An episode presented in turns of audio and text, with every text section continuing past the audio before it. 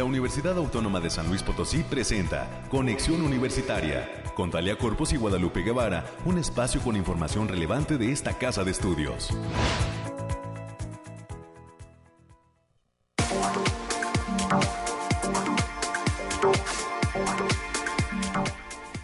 14 de noviembre del 2022. Bienvenidas y bienvenidos amigos a este espacio de conexión universitaria UASLP.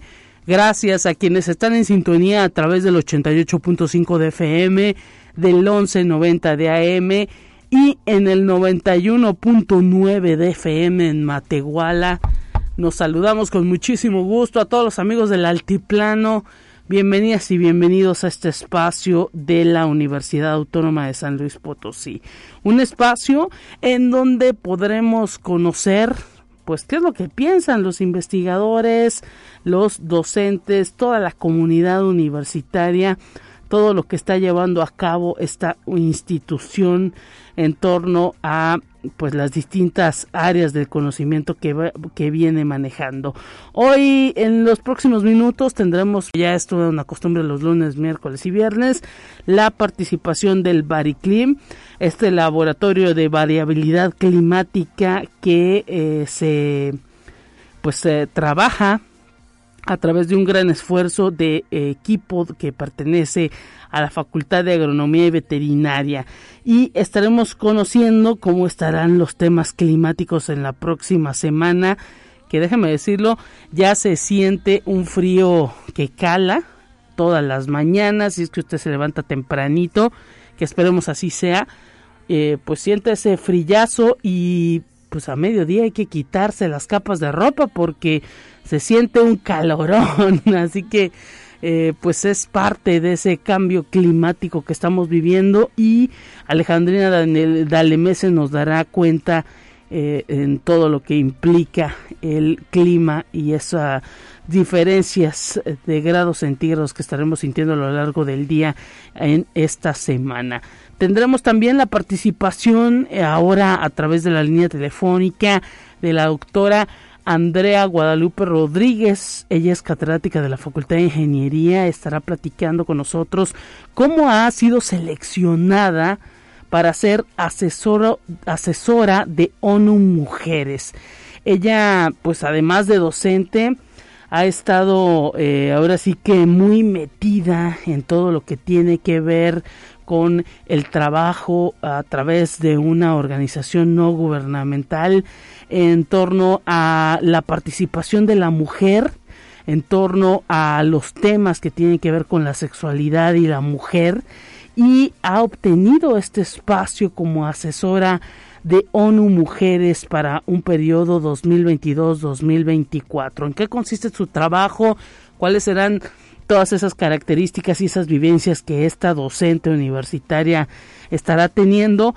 Más adelante nos estará platicando Andrea Guadalupe Rodríguez, catedrática de la Facultad de Ingeniería, ahora enlazada eh, por eh, la línea telefónica. Más adelante estaremos conociendo sus puntos de vista y también estaremos recibiendo en cabina a la doctora Carmen Santos Díaz, a la doctora Catalina Alfaro y a la maestra Elizabeth Esquivel. Ellas han obtenido a través de un trabajo el premio Francisco Estrada en investigación científica en este certamen 20 de noviembre. Ya pronto les entregarán este reconocimiento. Ellas pertenecen a la Facultad de Ciencias Químicas y nos van a venir a platicar cómo se sienten y cuáles son los compromisos que tienen al obtener este premio de investigación. Además que por supuesto nos van a platicar cuál es esa investigación que les ha permitido acceder a este reconocimiento estatal en materia de investigación científica. Más adelante estarán en cabina con nosotros y daremos cuenta de esta actividad. También tendremos los temas nacionales, los temas de ciencia, eh, cómo está pues dándose una serie de, eh, eh, ahora sí que investigaciones, una serie de hallazgos que están permitiendo pues también el crecimiento del trabajo del hombre en el espacio. Hay muchos avances que distintos gobiernos, entre ellos el chino, están patentando con esa eh, cuestión de investigar prácticamente qué es lo que pasa fuera de nuestro planeta. Más adelante tendremos la información en esos resúmenes nacionales y de ciencia. Y para cerrar este espacio informativo estará con nosotros eh, nuestra compañera Gabriela Alfaro. Ella es integrante de la Secretaría de Difusión Cultural. Estará con nosotros platicando de un evento que se viene ya para toda la comunidad universitaria y del cual estamos también muy orgullosos que es el cierre de este programa de Unicanto, la gran final de Unicanto 2022, para que usted vaya eligiendo su favorito y eh, pues se dé cuenta cuándo se llevará a cabo, cómo hay que poder acudir a esta gran final que representa toda una gran producción para la Secretaría de Difusión Cultural, en donde hay una participación muy amplia de grupos y músicos y pues de todo el talento con que cuentan chicos administrativos grandes, también cantantes de esta casa de estudios. Más adelante tendremos pues de todos los detalles con Gaby Alfaro platicándonos respecto a la final de Unicanto 2022. Pues es lo que vamos a tener a lo largo de este espacio. Quédese con nosotros. Agradecemos a Daniel que está eh, ya, Ángel Daniel que está ya pendiente de los controles. Gracias también por su participación. Nuestra compañera Anabel le enviamos un gran saludo que está pues de asueto, de vacaciones, una semanita. Esperemos que se la pase muy bien que está todavía ahí dormidita entre sus cobijas con este frillecito, apenas se antoja. Y si no, pues tomándose un cafecito. Esperamos que usted también que nos escucha esté por ahí tomando algo calientito, si no le gusta el café, un tecito, una leche, una lechita caliente para pues ir afinando la garganta. Comuníquese con nosotros, eh, Ángel Daniel estará contestando los teléfonos 444 826 1347 444 826 1348 los números directos a la cabina y agradecemos a nuestro productor Nefraín. Ese no tiene frío. Viene de manga corta y pues muy apenas si se pone un chaleco, pero eso yo creo que para porque Dios es grande. ese no tiene frío, pero bueno, esperemos que así con ese vigor, con esa fuerza pues eh, eh, así, de esa manera empecemos todos este lunes 14 de noviembre este espacio informativo. Comuníquese 444-826-1347, 444-826-1348 aquí en San Luis Potosí y recuerde el Facebook a través del Messenger de Conexión Universitaria UASLP. También ahí recibimos todos sus comentarios. Así, comenzamos aire, frío, lluvia o calor? Despeja tus dudas con el pronóstico del clima. Alejandrina Dalemese, te saludamos con muchísimo gusto. ¿Cómo estás? Qué gusto saludarte en este inicio de semana, Lupita. Aquí te traigo el pronóstico que consta del 14 al 15 de noviembre y es el más acertado en nuestro estado. En general, para esta semana tendremos cielos mayormente nublados, con lapsos de sol importante, vientos ligeros a moderados con potencial de ráfagas fuertes y estas condiciones se presentan al debido de los remanentes del Frente Frío número 8 y la entrada del Frente Frío número 9, asociados a una masa de aire frío que mantendrá condiciones de cielos mayormente nublados con potencial de precipitaciones y descenso de temperaturas en la mayor parte del territorio potosino.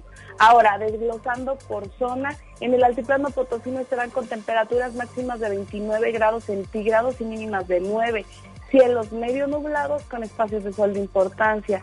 Se prevén vientos moderados de 20 kilómetros por hora y posibles ráfagas que pueden llegar a superar los 40 kilómetros por hora. No se descartan ligeros eventos de precipitaciones aisladas, sobre todo para el martes, en zonas de la sierra principalmente. Y en la zona media estarán con temperaturas máximas de 33 grados centígrados y mínimas de 13. Cielos mayormente nublados con espacios de sol disperso. Se esperan vientos de 20 kilómetros por hora y posibles ráfagas que pueden superar los 40 kilómetros por hora. También habrá potencial ligero de precipitaciones aisladas en zonas de la sierra, igual para el martes. Y en la Huasteca Potosina se presentarán temperaturas máximas de 31 grados centígrados y mínimas de 16. Cielos mayormente nublados con espacios de sol de importancia. Vientos ligeros de 15 kilómetros por hora y posibles ráfagas que pueden llegar a superar los 30 kilómetros por hora. No se descartan eventos ligeros de precipitaciones, especialmente en zonas de la sierra, igual para el martes. Y en la capital potosina se presentarán temperaturas máximas de 28 grados centígrados y mínimas de 10 cielos mayormente despejados con espacios de nubosidad dispersa, pero importante. Vientos ligeros de 20 kilómetros por hora y posibles ráfagas de 40 kilómetros por hora. Habrá descenso marcado de temperatura, sobre todo para el martes. Y nuestras recomendaciones para estos días, Lupita, es avisarles que el factor de radiación ultravioleta se encuentra a nivel ligero, por lo que se debe considerar no exponerse al sol más de 45 minutos consecutivos en horas de mayor insolación y también avisarles que se presentan mañanas templadas con bancos de niebla ligeros. Hasta aquí el pronóstico para este inicio de semana, Lupita. Estaremos pendientes entonces. Muchísimas gracias Alejandrina y el próximo miércoles nos volvemos a escuchar. Hasta el miércoles. Bonito inicio de semana. Gracias, gracias Alejandrina de la Mesa y a todo el equipo del Bariclim que prepara o permite la preparación de toda esta información. Usted sabe, lo escucha, es el pronóstico más acertado que se da de todo lo que acontece en materia climática en las regiones de San Luis Potosí. Continuamos con más en esta mañana. Escuche un resumen de Noticias Universitarias. Estamos listas y listos en esta mañana. América Reyes, ¿cómo te encuentras? Iniciamos a tambor batiente en este 14 ya de noviembre. En un parpadeo se nos está yendo este 2022. ¿Cómo estás? Hola Lupita, ¿cómo te lo va? Muy buenos días. Ya es lunes, como bien lo apuntas, 14 de noviembre. Vamos iniciando semanita con toda la actitud. No le aunque haga frío, aunque ya nuestro productor ya nos dijo que que donde me había caído la helada, pero es que en la mañana sí estaba muy, sí estaba muy Nosotros sí nos cuidamos. nos cuidamos, ya, ya en, lo, en lo personal, ya a esta edad ya uno no puede andar como si tuviera unos 25 años, entonces hay que, hay que cuidarnos por aquello de los virus, entre la influenza y resfriados, virus sí. respiratorio y demás, que por cierto hay muchos casos. Eh, sí, ya incluso están abordando la Secretaría de Salud eh, desde hace varios días que un muertito de COVID diario, no, no, no, no le aunque, ¿no? Hay que cuidarnos. Seguimos trayendo, el, usando y tenemos, eh, tenemos que seguir utilizando el cubrebocas, no, este, aunque, aunque la verdad sí es medio, ya, ya, uno ya está harto, pero pero sí hay que utilizarlo. Eh, prefiero, preferimos, hay que preferir esto, no, no enfermarnos y si es que nos da eh, pues algún asunto de estornudo, tos, pues rápido con el médico. Así es, así que mientras tanto, este, saludos a nuestra compañera Anabel. Me imagino que estará ahí con sus gatos ahí muy acurrucada en su cama. Ojalá. qué envidia, qué envidia. Este, de aquí saluditos y pues también aquí nuestro compañero Ángel que nos está apoyando aquí en los controles. Mientras tanto, pues vamos a dar la información, Lupita. Y el doctor Juan Alberto Guevara Jaramillo, quien es aspirante a cosmonauta científico por la Agencia Espacial Federal Rusa, ofreció una plática a la comunidad académica y estudiantil del Instituto de Física de esta casa de estudios en el marco del 65 aniversario del proyecto Cabo Tuna. El doctor en física monotécnica y biomédica por la Universidad Estatal de Moscú, Lomonosov, habló de cómo es el entrenamiento de los cosmonautas antes de hacer un viaje a la Estación Internacional y detalló que como parte de los proyectos aeroespaciales entre México y Rusia, se trabaja en un desarrollo desde hace años con la intención de realizar pruebas a nivel espacial. Pues enhorabuena para este cosmonauta y también para, para este, los organizadores de este, de este evento de Cabotuna. Así es, que fue todo un éxito, ya nos han eh, ahora sí que detallado, eh, algunos de los invitados están pues ahora sí que... Eh, siendo eh, pues reconocidos también por la comunidad de la USLP, eh, sobre todo porque se tiene ya tradición con ese contacto con los científicos rusos. En el Instituto de Comunicación Óptica hay algunos en la propia Facultad de Ciencias dando dando clase.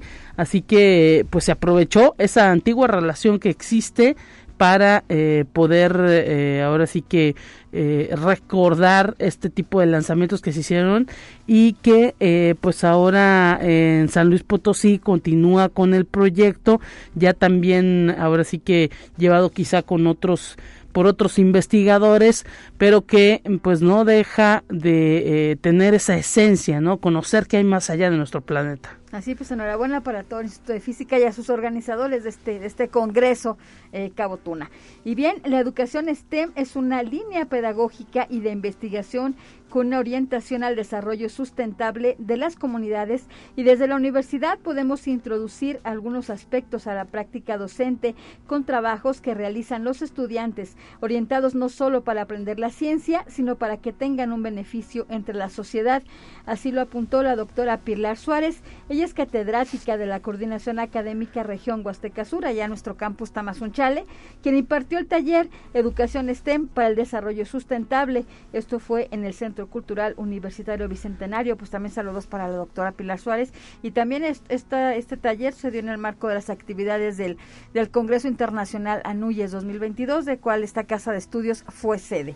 Así es, y enhorabuena para todos los participantes. Eh, estaremos conociendo parte de lo que se detalló en cuanto a los talleres porque ya básicamente de en cuestión de visitas hemos dado cuenta, ¿no? Quiénes estuvieron y eh, hablando, pues ahora sí que de las distintas personalidades, la manera en que se estuvieron expresando respecto a todos los retos que enfrenta la educación. Así es. Y bien, vamos a seguir con más información con la finalidad de que se tenga una integración completa en la comunidad universitaria y se puedan restaurar los daños que han ocurrido al violarse algunos derechos universitarios. Es que la Facultad de Ciencias Sociales y Humanidades va a recibir las conferencias Justicia Restaurativa y Círculos Restaurativos que van a estar a cargo de la doctora Carolina Olvera Castillo quien sostiene que al violentarse un derecho debe haber una reparación del daño, no meramente punitiva o con un castigo o señalamiento, sino que a la par debe darse una integración completa en la comunidad. Y el día de hoy el Centro de Investigación en Ciencias de la Salud y Biomedicina y el Instituto Nacional de Investigación en Salud Pública de Ecuador van a iniciar el curso sin costo procesamiento de muestras y análisis de epidemiología molecular del SARS-CoV-2 y otros virus emergentes y que va a concluir el próximo 16 de noviembre. El curso se está impartiendo en un horario de 9 a 13 horas y también bueno, hay que destacar que es totalmente gratuito ya lo habíamos apuntado desde la semana pasada, así que si se apuntó, qué padre. Sí, y pues estaremos pendientes también de esa conclusión, una actividad que se da pues ahora sí que en materia internacional, América. Así es. Y hoy arranca la vigésimo tercera semana de la Facultad de Derecho, donde en unos momentos más se va a llevar a cabo la inauguración, que va a estar a cargo del rector, el doctor Alejandro Cermeño, y que va a incluir la entrega de parte de autoridades universitarias de reconocimientos a docentes y alumnos. Además, como primera ponente estará la doctora Yolanda Martínez Martínez. Ella es jefa académica del Instituto de Profesionalización de la Policía Municipal, quien va a hablar del tema el derecho y la criminología en los derechos humanos. Las actividades van a realizarse en el Auditorio Ponciano Arriaga Leija en la zona universitaria Centro. Y la Facultad de Ciencias está invitando a toda la comunidad universitaria para que participen de la charla el universo y sus maravillas, que se va a llevar a cabo en el Auditorio Rafael Nieto Compeán el día jueves 17 de noviembre a las 19 horas. La charla estará a cargo del investigador invitado Luis Ureñas de la Universidad de Guanajuato. Le sugerimos llegar temprano con su respectivo cubrebocas. Así es, y pues ahí está la invitación, América. Ahora sí que pues hay muchas actividades, pero desafortunadamente poco tiempo. Así es, Lupita. Mientras tanto, pues páselo bien, inicie la semana con todo. Gracias América y mañana que te vuelvan a escuchar con toda la actividad de la universidad. Momento de continuar con más en esta mañana. Gracias.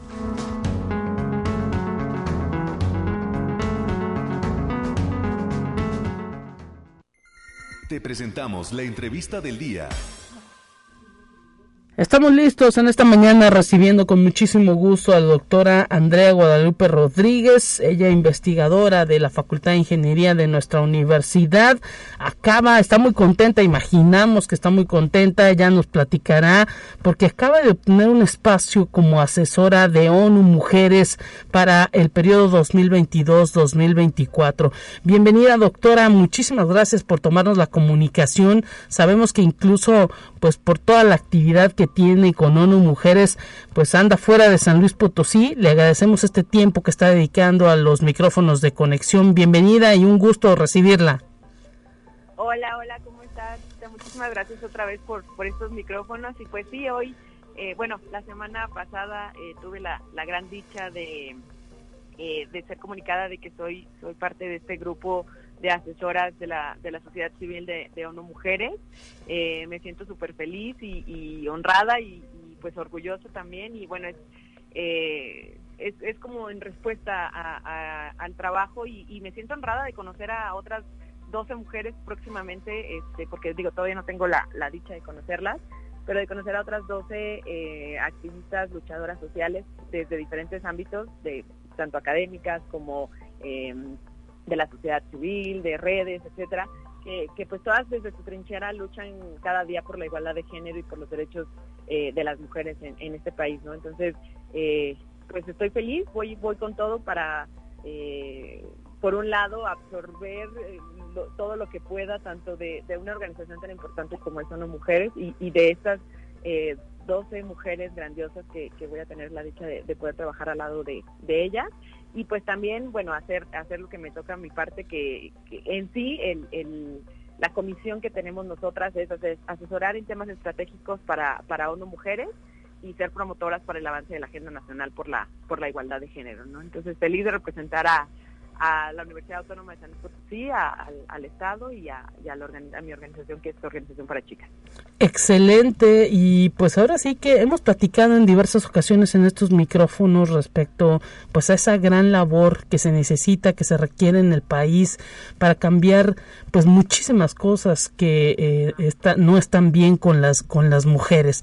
¿Por dónde empezar en esa agenda?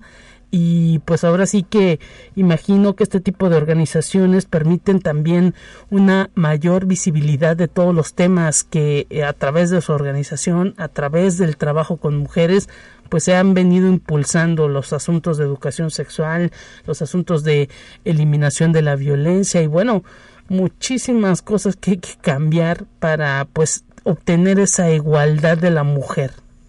Claro, claro, creo que creo que el hecho de, poder eh, poner también temas a lo mejor sobre la mesa, ¿no? eso también va, a ser, o, poner, em, o dar una perspectiva diferente. Creo que cada estado eh, y cada, cada mujer que pelea desde diferentes ámbitos, muchas veces tenemos diferentes perspectivas del mismo tema, ¿no? Entonces creo que es importante eh, tener este grupo de asesores para, para poder...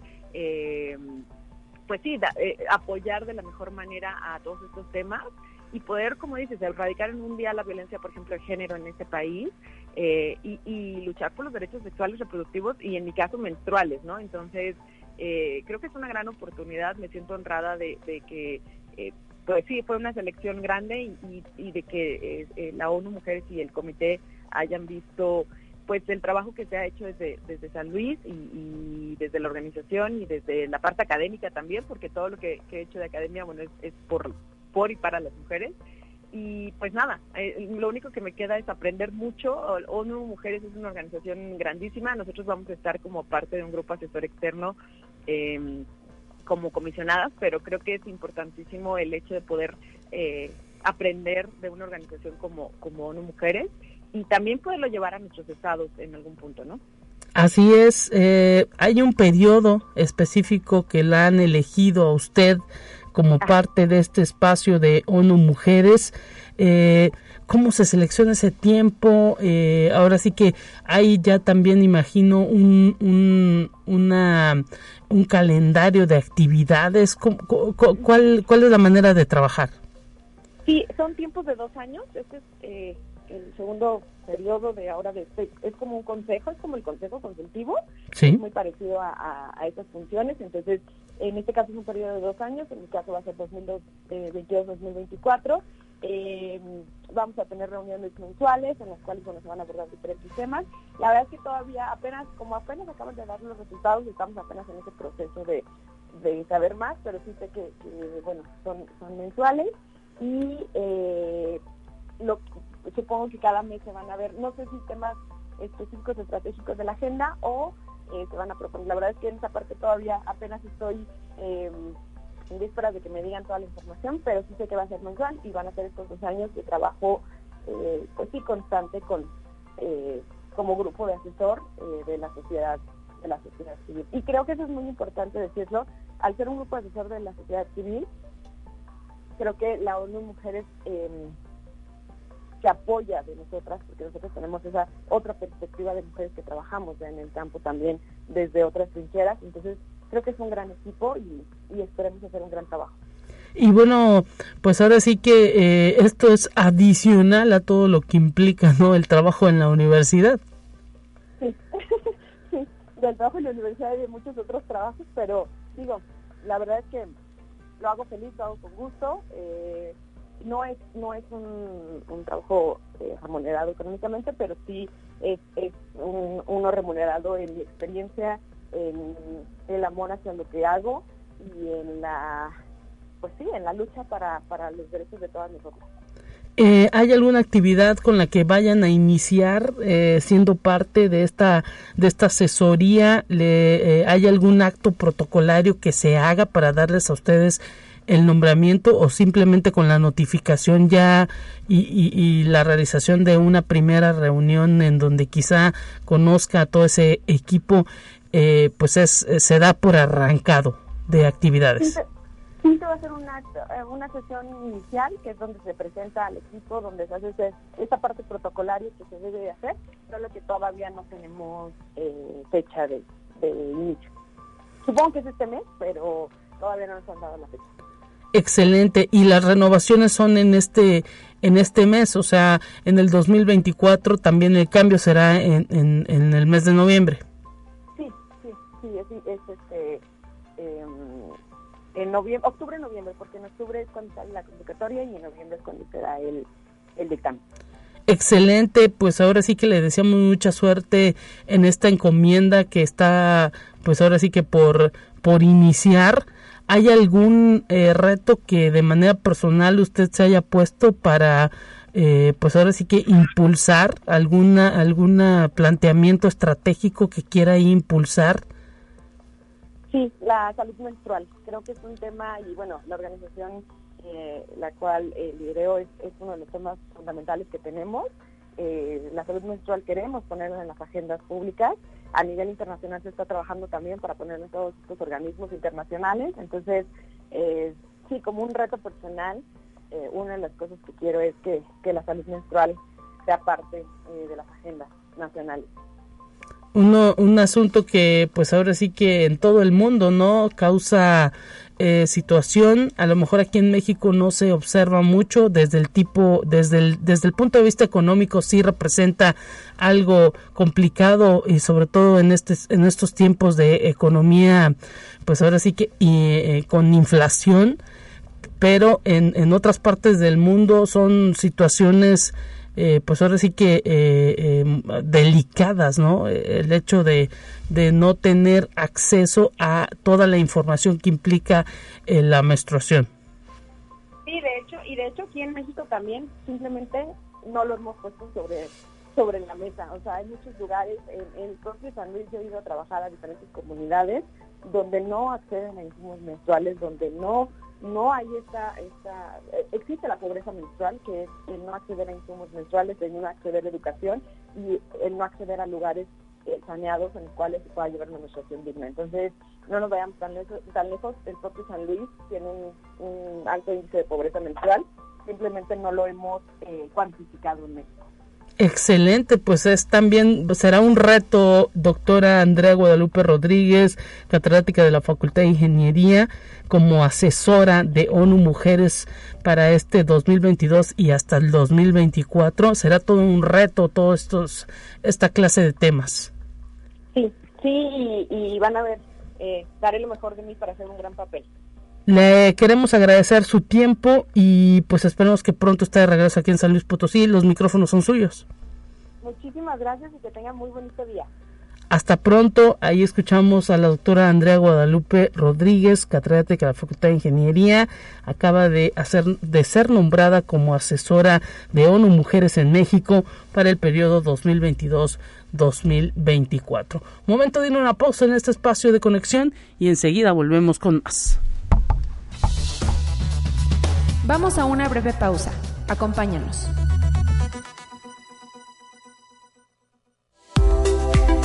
Conexión Universitaria ya regresa con más información. Te presentamos la entrevista del día. Estamos listos ya en Conexión Universitaria. Gracias por estar de regreso con nosotros a través del 88.5 de FM, del 1190 de AM y en el 91.9 de FM en Matehuala. Nos saludamos con muchísimo gusto. Y tenemos invitados en cabina. Específicamente están con nosotros la doctora Carmen Santos Díaz y también está con nosotros la maestra Elizabeth Esquivel. Ellas son investigadoras de la Facultad de Ciencias Químicas y pues estaremos platicando con ellas respecto a la obtención del premio Francisco Estrada a la investigación científica que eh, pues eh, eh, obtuvieron en el certamen 20 de noviembre en este 2022. Además en la línea telefónica tenemos a la doctora Catalina Alfaro. Bienvenidas ambas, gracias por eh, pues estar presente con nosotros en este espacio de conexión. ¿Cómo se sienten, doctora Carmen Santos? Bienvenida. Muchas gracias. Bueno, mi primer nombre es María del Socorro. Ah, perdóneme. pues muy contentas de haber recibido el, premio 20 de noviembre porque pues es un premio que como usted sabe se otorga a, a la ciencia y la tecnología en todos los campos, es decir, competimos con los investigadores de diferentes ramas, entonces haberlo obtenido es para nosotros una gran alegría.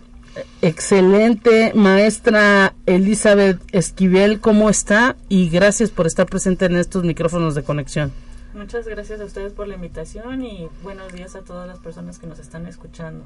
Y pues también en la línea telefónica, como ya lo decíamos, la doctora Catalina Alfaro nos escucha bien, doctora. Felicidades también por conformar este equipo pues que es ganador de este premio en investigación científica.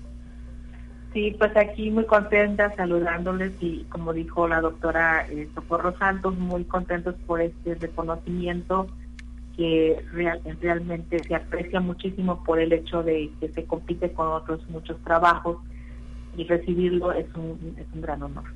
Estarán pues ahora sí que eh, entregando estos reconocimientos ya este fin de semana, doctora Coco, ¿cómo, cómo, ¿qué les han dicho? Eh, pues nos dijeron que va a ser en el Teatro de la Paz, a diferencia de otros eventos que siempre habían sido en el, en el Palacio de Gobierno.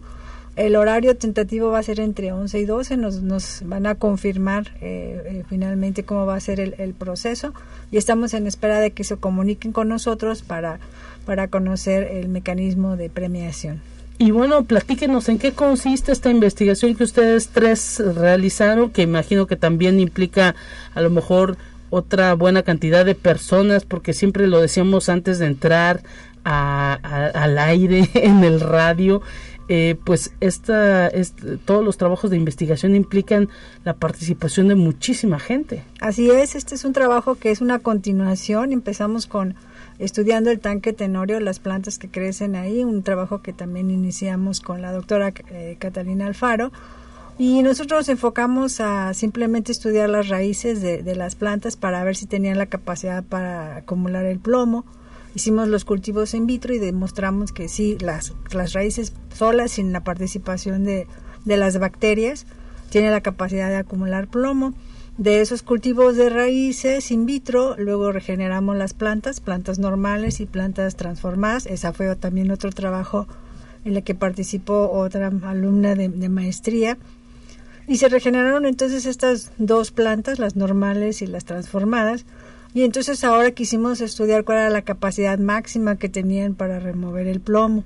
Y, entonces en ese trabajo fue donde participó eh, eh, aquí la maestra Esquivel. ¿Y cómo se sintió maestra? Eh, ¿qué, ¿Qué le llevó a tratar de investigar todo esto?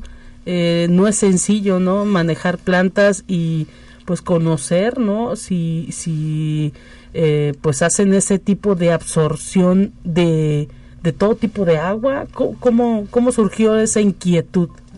Pues este, primeramente pues fue la continuación, como ya nos decía la doctora Coco Santos, este, ya se tenía el conocimiento de que existían estas plantas, este, se ubicaron en el tanque Tenorio, se vio que pues este cuerpo de agua presentaba concentraciones eh, altas de diversos metales, entonces pues empezaron a preguntar este, qué características tiene para que pueda sobrevivir a estas concentraciones, qué mecanismos están involucrados, este, qué eh, es la función que se está realizando ahí y este posteriormente pues ya sabiendo que pues las raíces sí tenían la capacidad de acumulación eh, eh, regeneradas in vitro y viendo que no había participación de otros microorganismos, pues ya con la planta regenerada completamente, pues el eh, conocer si había mecanismos antioxidantes que estuvieran favoreciendo pues la captación de estos metales. Y pues, y pues como menciona, o sea, fue este un poco complicado porque pues sí, como toda investigación, pues es conocimiento que apenas se está generando, no tienes así como que las bases de eh, ya está otra literatura que te dice cómo hacerlo y todo esto, ¿no? Ustedes tuvieron que estar experimentando. Así es. Mire, interesante. Y doctora Katy Alfaro, ahí en la línea telefónica, ¿qué nos puede comentar del proyecto? ¿Cuánto tiempo les llevó? Eh, pues ahora sí que ya dice la doctora eh, Coco que pues eh, son varias tesis, varios trabajos. Más o menos cuánto tiempo tienen en todo esto? ya varios años. Eh, todo surgió como un interés de conocer por qué en Tanque Tenorio, a pesar de lo complejo de las sustancias que había ahí en esa agua residual acumulada, esto viene de mucho antes de que se instalara la planta de tratamiento, cuando Tanque Tenorio era una laguna de aguas residuales. Sí. Y nos llamó la atención de que pues había plantas que se desarrollaban ahí con cierta pues digamos, este, tolerancia a todo lo que estaba ahí, eso viene más o menos desde el año 2000, bueno, hasta 90 y 98 más o menos, 96, 98 y después hicimos un trabajo sobre las plantas más o menos en el año entre el 2002, 2004 y ahí surge más o menos esta esta parte de buscar pues cuál era la función de estas plantas que esencialmente eran dos, que es Circus, que es la que estudió Elizabeth, y, y Falatifolia, que hemos, seguido trabajando bastante con esta planta. Y entonces, bueno, como dijo la doctora Coco, este, pues sí demostró ser una planta que tenía una capacidad bastante alta para tolerar condiciones de alta concentración de contaminantes, no solamente como el plomo, sino también otros contaminantes inorgánicos y orgánicos, una mezcla muy compleja. Entonces, claro que han sido se han desarrollado trabajos a lo largo de este tiempo y obviamente este que es el que realiza Elizabeth generó resultados muy interesantes. Yo la verdad quiero resaltar el gran compromiso de Elizabeth con su proyecto de investigación, hizo un trabajo eh, pues muy bueno, este ella muy comprometida y, la verdad es que nosotros como profesoras eh, pues encauzar su trabajo, a mí me tocó trabajar la parte de la química de la solución, cómo estaba el plomo, en qué forma química y todo eso para ir orientando el trabajo. Y yo creo que encontramos en Elizabeth una, una persona receptiva y muy capaz. Y, eso obviamente es, eh, de reconocer en él. Pues este trabajo, pues sí, es el, digamos, el, el último de una serie de trabajos como este de mucha gente que ha participado a lo largo de este tiempo. Y, y, bastante tiempo, eh, doctora eh, Coco Santos Díaz, eh, pues ahora sí que es un ejemplo también, ¿no? De la perseverancia y de lo que implica ser investigador, porque las cosas no se descubren de la noche a la mañana. Sí, eso es, es importante recalcar. Todos los, los trabajos de investigación es un proceso. No podemos obtener resultados inmediatos, sino que es un trabajo continuo, constante. Bueno, yo les digo a mis alumnos que pues es justamente esa es la clave del éxito, el trabajo continuo, constante, comprometido. Y bueno, pues aquí vemos los resultados, como mencionaba la doctora Katy, del compromiso de Elizabeth para generar este trabajo este de, calidad y además con una pues una aplicación verdad este con un impacto en, en, nuestra sociedad porque pues tenemos plantas que pueden ser utilizadas o que podrían ser utilizadas para procesos de fitorremediación de aguas contaminadas ya demostrándose que tienen alta capacidad para tolerar el plomo porque realmente cuando se hizo el experimento, pues las plantas no presentaron síntomas de toxicidad. O que se eh, echaron a perder o ya no salieran, ¿verdad? Sobrevivieron muy bien e incluso tuvimos crecimiento de raíz y de la parte aérea este, en prácticamente valores muy similares a las plantas control. ¿Estos que ustedes están investigando se aplican en alguna parte del mundo? Se han hecho muchos estudios de fitorremediación en el mundo eh, eh, con nuestra planta, pues prácticamente nosotros somos de los pocos que ha trabajado con Cirpus. Entonces eso también nos enorgullece el saber que nosotros hemos sido pioneros con esta planta para la remoción de metales. También se sabe que la planta tiene tolerancia a sales y estamos continuando con otro proyecto, pero ya un poco más aterrizado, en el sentido de que ahora queremos utilizar la planta para mejorar la calidad de agua eh, de una de salinas ahí hay una planta tratadora que la calidad del agua no es, no es suficientemente buena y queremos probar si Cirpus puede eh, mejorar esa calidad del agua considerando que, que también es tolerante a sales. Entonces como pueden eh, observar pues ha sido un proceso digamos paulatino. Primero las raíces luego las plantas luego plantas transformadas luego la capacidad de remoción y ahora ya en un siguiente eh, trabajo que está haciendo otra alumna de maestría, ya queremos aterrizarlo con un trabajo ya en campo, ¿verdad? Pero bueno, vamos a esperar resultados, pero la planta realmente pues tiene eh, características muy buenas que, que tiene pues posibilidades de ser utilizadas ya en fitorremediación y como usted mencionaba, pues ya en algo más práctico, ¿verdad? Excelente. Y pues cuando usted nos dice el nombre de la planta es científico, pero ¿cómo se le conoce coloquialmente? Se le conoce como tule, ah. en algunos otros lugares como totora. Y pues es una planta que se encuentra principalmente en cuerpos acuáticos y que se encuentra distribuida alrededor del mundo, pero sobre todo en América del Sur. ¿Y su flor cómo es? ¿O no tiene flor? Sí, tiene unas pequeñas florecitas blancas, este, eh, como en la punta. Son como si fueran pastos muy largos. Eh, tienen un diámetro de alrededor de 15 centímetros. Bueno, hasta 15 centímetros pueden crecer y 4 metros de altura. Y uno creería que luego a veces eso le hace daño a, las, a los cuerpos de agua, pero no.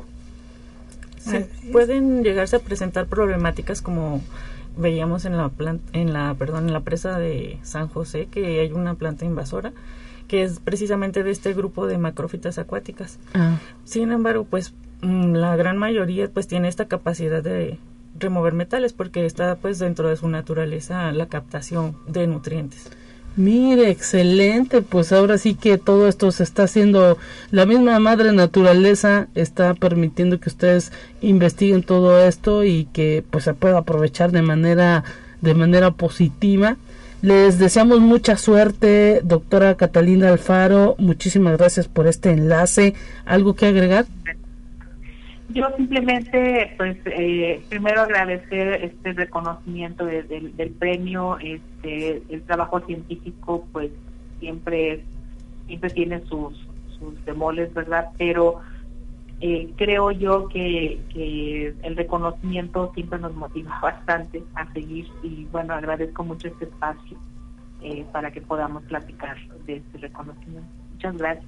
Los agradecidos somos nosotros, maestra Elizabeth Esquivel.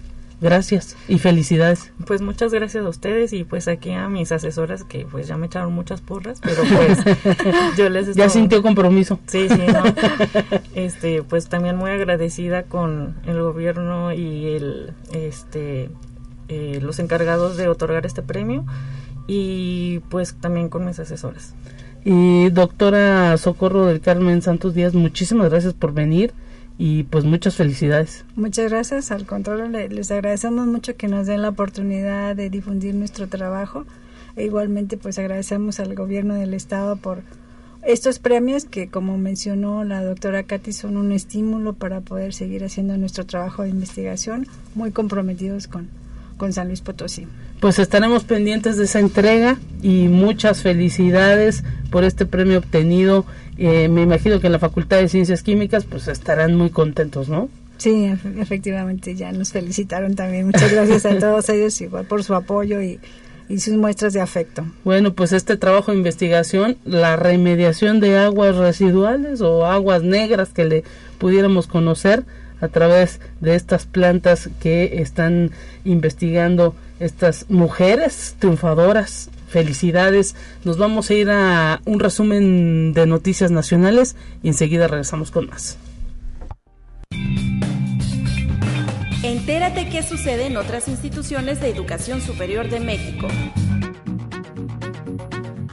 en reconocimiento a las aportaciones científicas y tecnológicas realizadas para el desarrollo de México y por impulsar la justicia social e igualdad al ofrecer educación de calidad y excelencia, el Poder Legislativo del Estado de México develó el nombre del Instituto Politécnico Nacional en el muro de honor del Salón de Sesiones José María Morelos y Pavón del recinto parlamentario. En el acto, el director general del Instituto Politécnico Nacional, Arturo Reyes Sandoval, aseveró que el Politécnico es la institución rectora de la educación técnica y científica en el país y una pieza importante en la industrialización y modernización de México.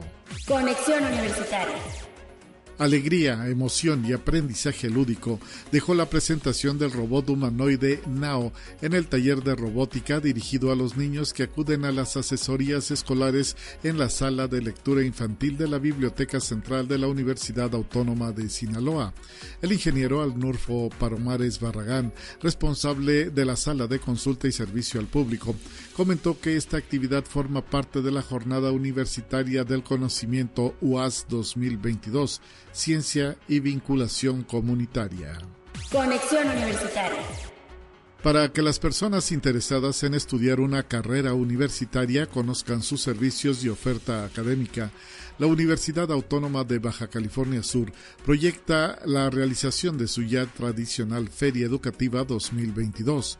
Después de dos años a distancia, el evento retoma a la presencialidad y tendrá por sede el Poliforo Cultural Universitario del Campus La Paz, donde estarán disponibles módulos promocionales atendidos por personal académico, directivo y administrativo, además de contar con testimoniales del propio estudiantado y egresado Conexión Universitaria. El largo caminar y la búsqueda incansable por encontrar los cuerpos de sus familiares desaparecidos ha motivado a múltiples artistas a sumarse a los colectivos de indagación, en ocasiones con picos y palas, pero en otras a través de su quehacer artístico y cultural. Tal es el caso de Sabina Aldana, Laura Uribe, Tania Andrade y Fabiola Rayas, quienes participan en la exposición performatividades de la búsqueda, cuyo esfuerzo de lucha contra la desaparición forzada se exhibe en la Galería Metropolitana de la UAM. La exposición estará disponible hasta el 4 de marzo de 2023.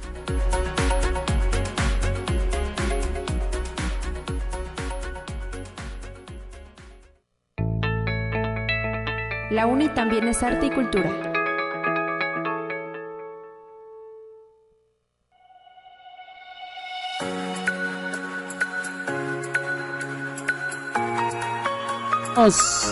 Estamos ya para cerrar este espacio informativo y pues eh, hoy hay que hablar de lo que viene para el Unicanto 2022, este concurso que pues ya tiene bastante tiempo aquí en la universidad y que pues en este 2022 nuevamente se retoma luego de tiempo de pandemia Gaby Alfaro de la Secretaría de Difusión Cultural está con nosotros para platicarnos pues ya se acerca la final, estamos muy emocionados. Platícanos Gaby, bienvenida y gracias por estar aquí. Nombre Lupita, muchísimas gracias a ti por la invitación y como bien lo dices, pues ya estamos en la recta final del concurso y, y sí, o sea, mencionar de nuevo que pues es uno de los concursos con mayor trayectoria dentro de la universidad, ¿no? Este año celebramos la edición número 26 y si no fuera por los dos años de pandemia que que dejamos inactivo el concurso, pues ya serían 28.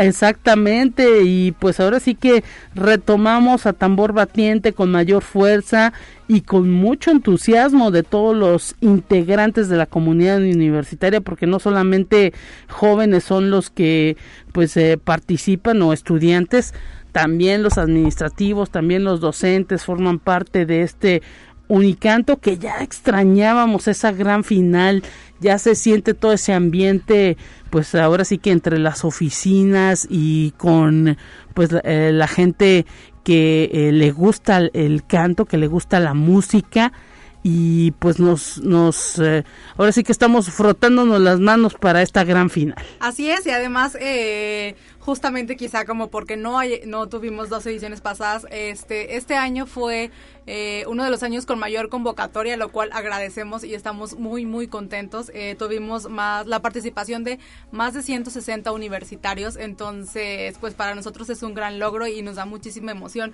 eh, haberlo retomado de esta manera, ¿no? Y pues sí, ya en la recta final ya solamente quedan seis participantes de cada categoría y de ahí, de ahí saldrán los ganadores del concurso. Y me imagino que ya también la propia comunidad, la propia Secretaría de Difusión Cultural preparándose porque ustedes les permiten prácticamente el acceso al Centro Cultural Universitario Bicentenario, a una buena cantidad de músicos que adapten esas canciones, incluso pues ahí parte del staff, no se vuelven sus bailarines, casi sus representantes y vaya, lo hacen ver como algo totalmente profesional y los chicos se sienten artistas de Hollywood, pues ¿no? Pues es un poco la idea, ¿no? que, que se sientan como pues queridos, apapachados, incluso eh, tienen un asesor vocal, tienen eh, un poco como de movimiento y todo para que tengan como un poco más de soltura en el escenario. Entonces, pues sí, se les va dando como este acompañamiento que además es una parte yo creo que muy enriquecedora para ellos, ¿no? O sea, desde cómo saber eh, pararse en el escenario, de cómo manejar las luces, el audio, los músicos. Tenemos la banda Unicanto que como cada año, pues sí, como tú bien lo dices, se adaptan las canciones para que además sea un espectáculo bonito para los asistentes, ¿no? O sea, que los chicos participantes se luzcan, luzcan sus voces, su talento, pero que además sea un espectáculo eh, grato para todo el público que nos acompañe ese día. más o menos cuánta gente se mueve a través de Unicanto y esto lo digo internamente ahí en la Secretaría de Difusión Cultural porque no es uno ni dos, es hasta montar el escenario. Sí, no, bueno, también es como un trabajo como de staff y todo, pero pues como tú lo dices, estamos muy contentos de regresar, sobre todo al Unicanto, que eh, es la parte donde se acercan como todos los universitarios, ¿no? Que también es bien bonito eso, ver que eh, los chicos con los maestros, con los administrativos, se forma una comunidad bien bonita. De pronto ya hay los chicos, ustedes si tienen como la oportunidad de conocerlos, les dirán como su experiencia, pero siempre terminamos yo creo que todos muy contentos. Excelente, y pues eh, ahora sí que premio primero, segundo y tercer lugar y premio del público, como ya es, costumbre. Así es, premio de primero, segundo y tercer lugar en ambas categorías. Sí. Eh, más el premio del público, que bueno, por ahí también si tienen ya su favorito, si conocen a alguien que esté participando, pueden entrar a las redes de Unicanto, sobre todo en el Facebook, y ahí, ahí es donde contamos la participación. Desde ahí se cuenta la participación para que vayan a darle un like a su favorito y de ahí también se determina el premio del público, más aparte la porra que se lleven ese día. Bueno, pues ahí está, hay que ir preparando la porra para todos aquellos que estarán eh, concursando, llevar a la abuelita, a la tía, a la prima, al vecino. Todos son ah, bienvenidos en el Unicanto. y eh, eh, la fecha, cuando hay que estar presentes y pues creo que hasta alfombra roja les hace. Exacto, eso también es algo que se genera en el Unicanto que queremos queremos como generar eh, como armonía en todo el concepto, ¿no? Entonces también los invitamos eh, que si tienen chance, si tienen ganas como de pasarla también bien y divertirnos un poco, vayan disfrazados como de la época del Big Bang, ¿no? Que vayan como con outfit, que es como la temática de la gran final y entonces creo que también eso hace que los chicos se sientan un poco más en el mood, ¿no? del Big Bang. Va a estar padre, se pone muy bien la final.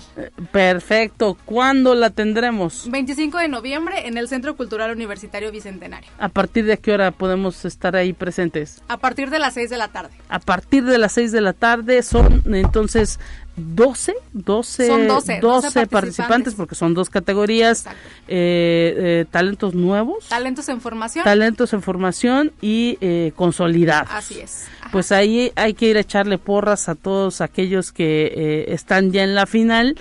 Eh, vamos a ver si podemos platicar con algunos, ¿no? Eh, eh, previo a que se dé este 25, a ver si alguno quiere venir a cantar tantito de lo que está... Un pequeño spoiler. Eh, de lo que está preparando para, para ese 25 de noviembre, pero por lo pronto, pues Gaby, ya les avisamos, ¿no? Que va a ser esa gran final y que hay que prepararse y que, pues si te invita a alguno de los finalistas, pues hay que acudir a echarles porras. Claro, es muy importante también para ellos sentir el apoyo de todos sus amigos, de su comunidad universitaria, ¿no? Entonces estaría muy bonito que los viéramos por ahí a todos. 25 de noviembre a partir de las 6 de la tarde, Centro Cultural Universitario Bicentenario, gran final de Unicanto, este concurso, pues que ya ahora sí que eh, tiene mucha tradición dentro de la universidad y que esperemos les vaya muy bien a esos eh, 12 finalistas que estarán ahí presentes. Con esto nos vamos a despedir. Muchísimas gracias Gaby por la invitación. Gracias, nombre. Muchísimas gracias a ti por abrirme este espacio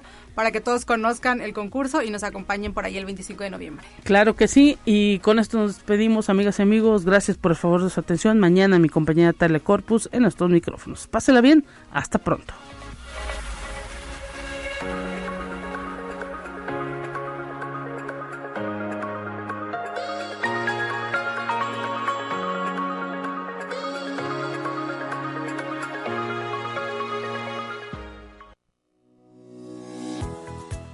Universidad Autónoma de San Luis Potosí presentó Conexión Universitaria con Talia Corpus y Guadalupe Guevara. Sintoniza de lunes a viernes de 9 a 10 horas en Radio Universidad 88.5 FM y 1190 AM en San Luis Potosí. En el 91.9 FM con cobertura en el Altiplano Potosino. O en el resto del mundo por el portal www.uaslp.mx y la app UASLP de descarga gratuita.